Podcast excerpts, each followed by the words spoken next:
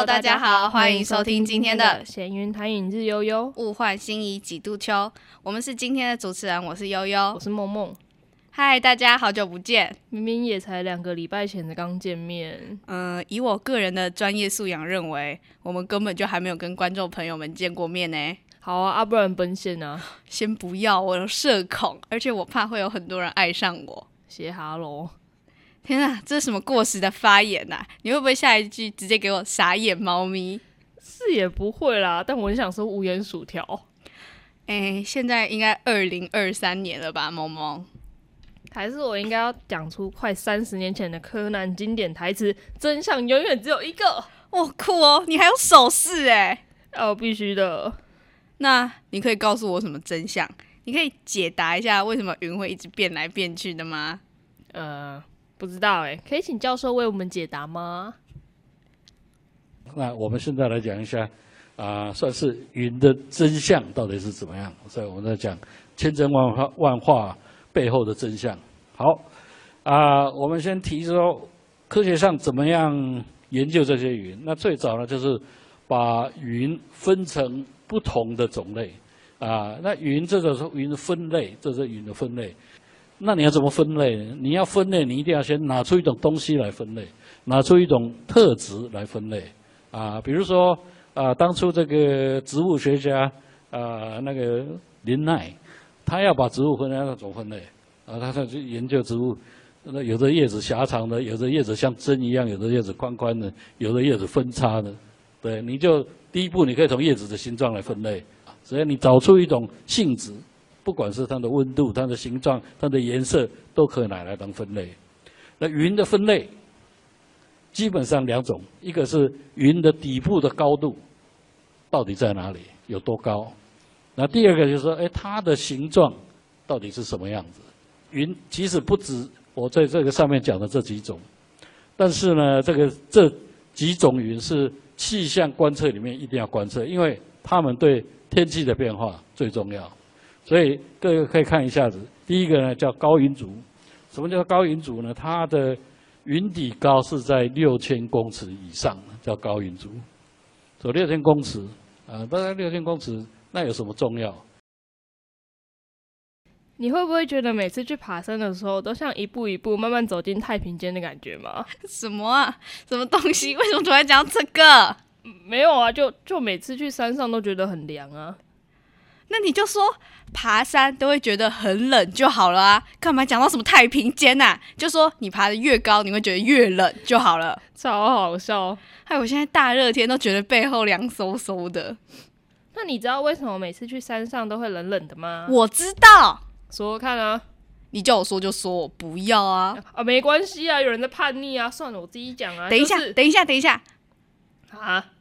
你还真的要讲掉我的台词啊？啊，你不是不要讲，我要啦，我要，因为啊，大家都知道说高处不胜寒，那苏东坡也说越高的地方就越冷嘛。我觉得你只讲对一半诶，感觉还少些什么。嗯，哦，我其实也这么觉得啦。那我们听听教授怎么讲吧。当然，这句话只对了一半而已啦。你一直高高到大概十几公里，的确是越来越冷。可是你如果超过十几公里，你如果坐飞机超过十几公里，呃，刚好相反，你会越飞越来天气那个温度越来越暖，啊，所以大气的温度变化其实是不只是那么单调，而是里面还有很多奥妙的变化。不过今天啊，因为时间的关系，没办法跟各位啊介绍那里。所有的云都在低层，都在地面。大概到十几公里的高度啊，那每个地方的云不太一样，不过基本上啊都符合我们这里讲的原则。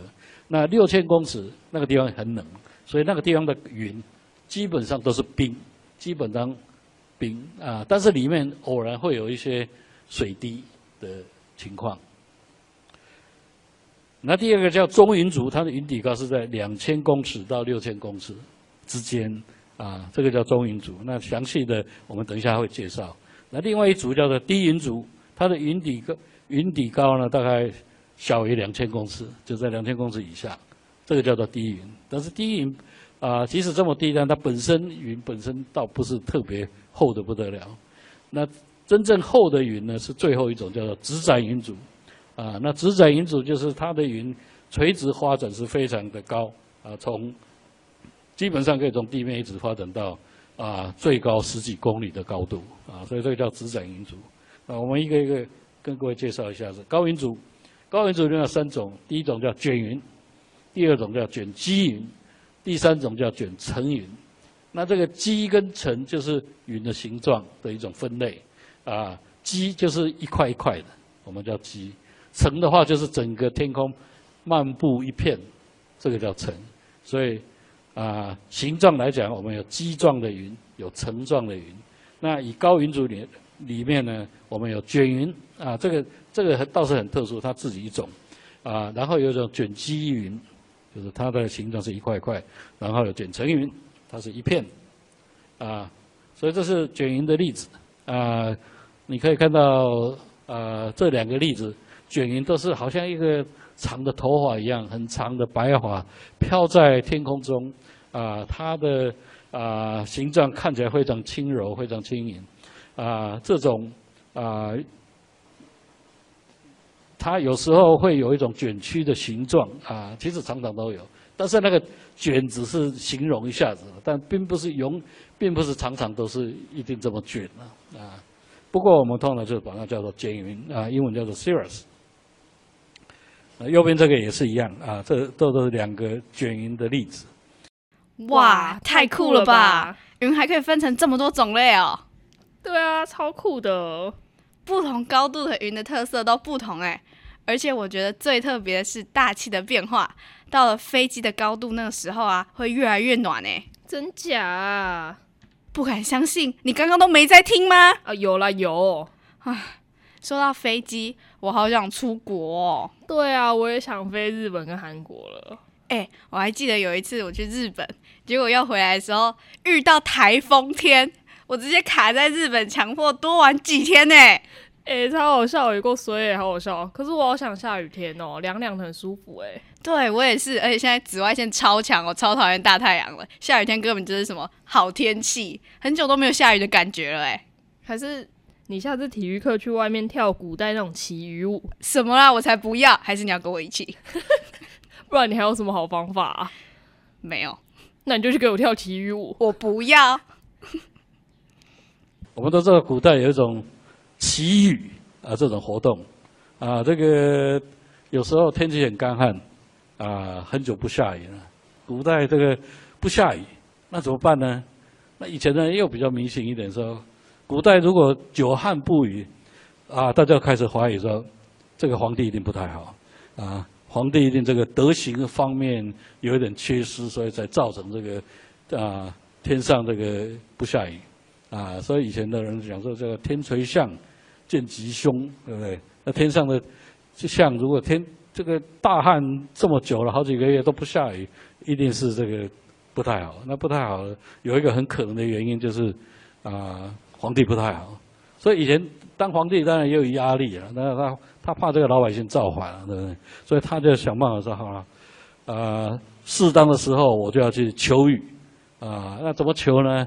那当然就是外面摆个香案啊，然后点香焚香，昭告天地，然后希望这个老天啊可怜这些老百姓，然后希望啊来点雨啊。可是你如果摆了半天，结果过了一个月还是不下雨，那怎么办？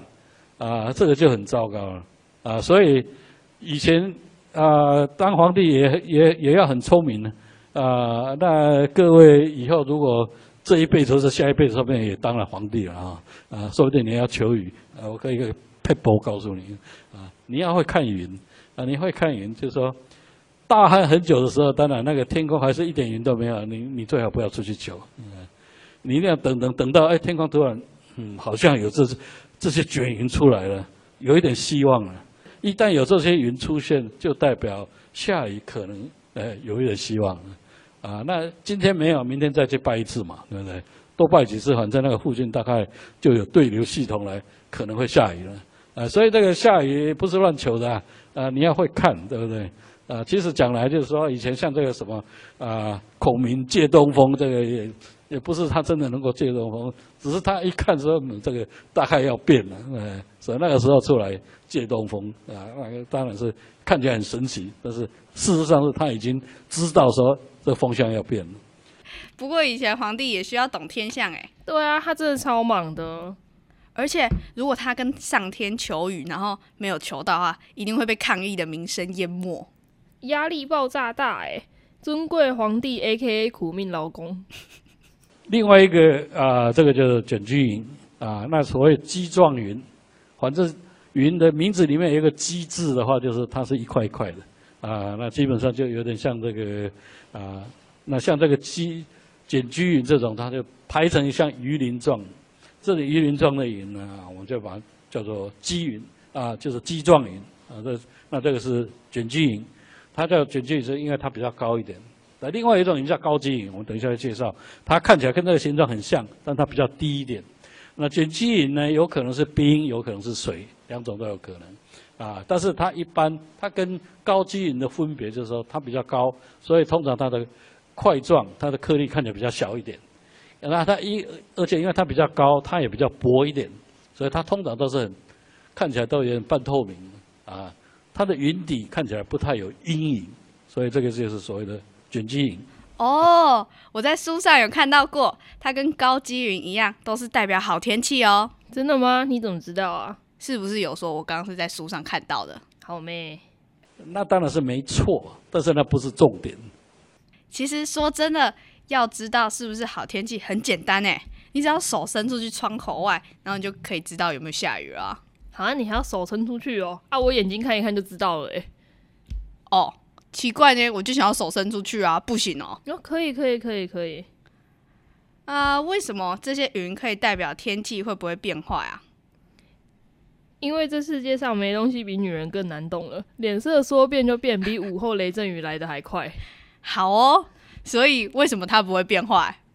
如果是这种卷积云，然后呢变成一整片，那一整片叫做卷积卷层云，那就代表一整片的云就代表天气会变坏了，因为层状云就代表说整个空气上升的尺度是非常大的。那一你要有那么大的上升尺度，就代表有一个比较大的风暴系统可能很靠近。总而言之，就是大的对流会造成天气的变化。所以是因为这样才会下雨的。答对了，那我知道了，小的对流就不会让天气有太大的变化，对吧？你还真会举一反三呢。谢谢谢谢夸奖。你为什么那么敷衍？什么我哪有？你可以热情一点吗？哇，谢谢你的称赞，我真是太开心了。好好，够了够了，太多了太多了啊，没关系啊，都给你讲了。啊、不然你来回答，怎么知道天气要变糟了呢？我还真的不知道哎、不然可以 call in 教授，请他帮忙解答吗？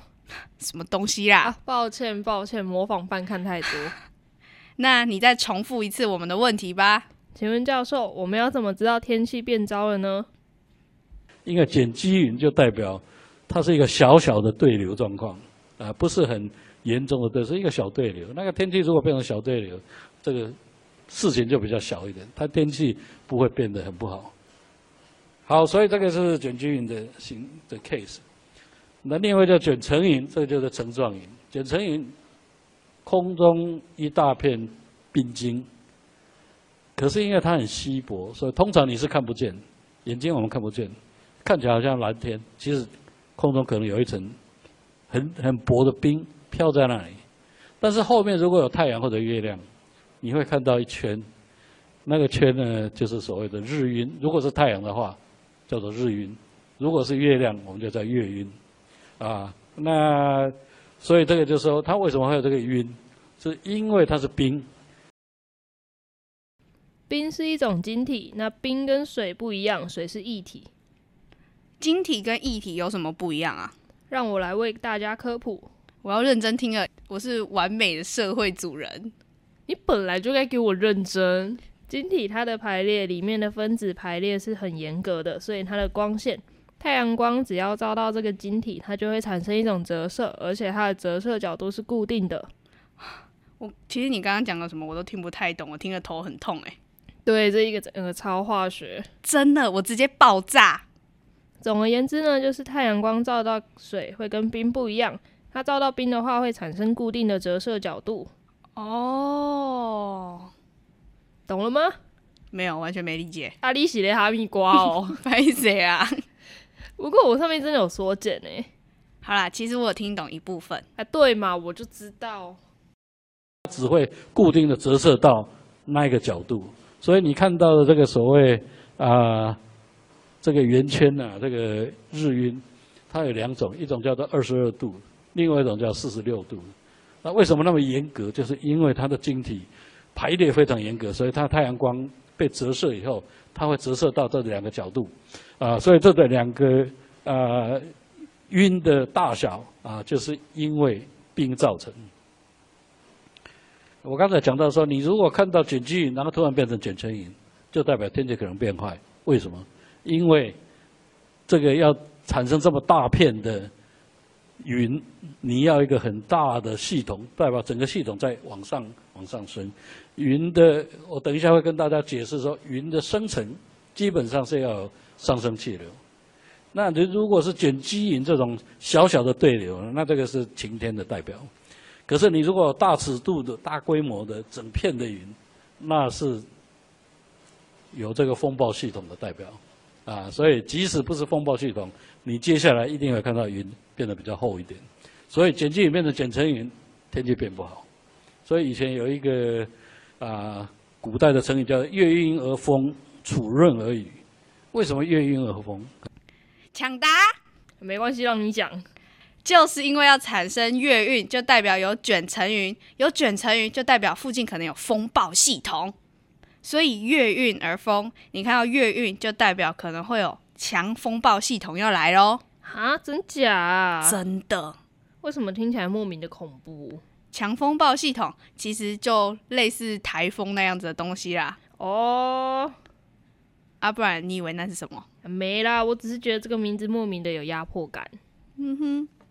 但是那个当然不是百分之百，那个它附近有强风暴，那风暴如果不是往你这个方向来，那当然过一阵子月晕就消失掉了，你好像觉得什么都没有，那是因为那个风暴它走的方向不是这个方向，可是呢总是在那个附近。那你可以看到太阳旁边那个这一个整个圆圈是叫月日晕呐、然后那个那一点特别亮。啊、有时候不小心的个以为那个是另外一个太阳。啊、那个叫做幻日。啊、叫做这英文叫 mock sun。或者又叫三，更更通俗叫做山 dog，啊，日狗这样子啊，山 dog 其实就是日的一个亮点。那你可以看到那个有一道光弧，就是从中间整个穿过，啊，那个就是以前那个啊很有名叫白虹贯日，哦哦哦，我想到之前一个故事，就是荆轲刺秦王。哎、我觉得秦始皇很残暴哎、对啊，大家都这么觉得吧？那我们今天就来讲讲荆轲刺秦王的故事，来作为结尾吧。我我我，我最近刚好看到这个故事，好啊，那我们就有请梦梦来为我们讲一下晚安故事。谁家会把这个当晚安故事？哦，好啦，反正你可以开始了。从前从前，燕国的太子丹收了众多食客，那其中一个就是我们的荆轲啦。那我们常说拿人手短，吃人嘴软嘛。那太子丹给了很多好处，荆轲也就不得不去服从太子丹丢出来刺秦王的这个主意。要出发之前，当然就是这个太子丹他大宴宾客，然后请荆轲也一起来享用。出发之后，大家往天上一看，竟然有一道白虹穿过太阳。那大家就觉得说，这个一定是荆轲要替天行道，去刺杀秦王，所以上天受到感动，才出现这一道白虹贯日。我的故事讲完了，哇谢谢谢谢，我是讲故事大师诶、，OK，哎、我也超想看看白虹贯日的。我也想看看欸诶、就是天上突然出了一片有一片卷层云，然后偶然就会出现这种白虹贯日的，通常是看不太到，但是比较理想的状况下，你看这个白虹贯日啊，就造成了这个啊现象啊，但是很不幸的就是说，即使京城这么赶天，还是会失败。所以说，有的时候天气也会不准的嘛。对啊，昨天还以为要下大雨，结果根本就没有。我还原本要用塑胶袋包我的脚。哦，我记得，就跟大家看见天上的异象，还以为荆轲会成功，但是结果却失败了。而且荆轲刺秦王最经典的地方就是他把刀子藏进地图，结果距离算错，刀子没有刚好刺到秦王，然后两个人在柱子那边绕圈圈的那个。哦，那超好笑，那里根本就是经典，不是还被做成梗图吗？对啊，对啊，很好笑哎。今天时间也差不多了，我是悠悠，我是梦梦，谢谢你们对于这集 podcast 的聆听。那我们今天的节目就到这边告一段落，那我们下次再见，拜拜。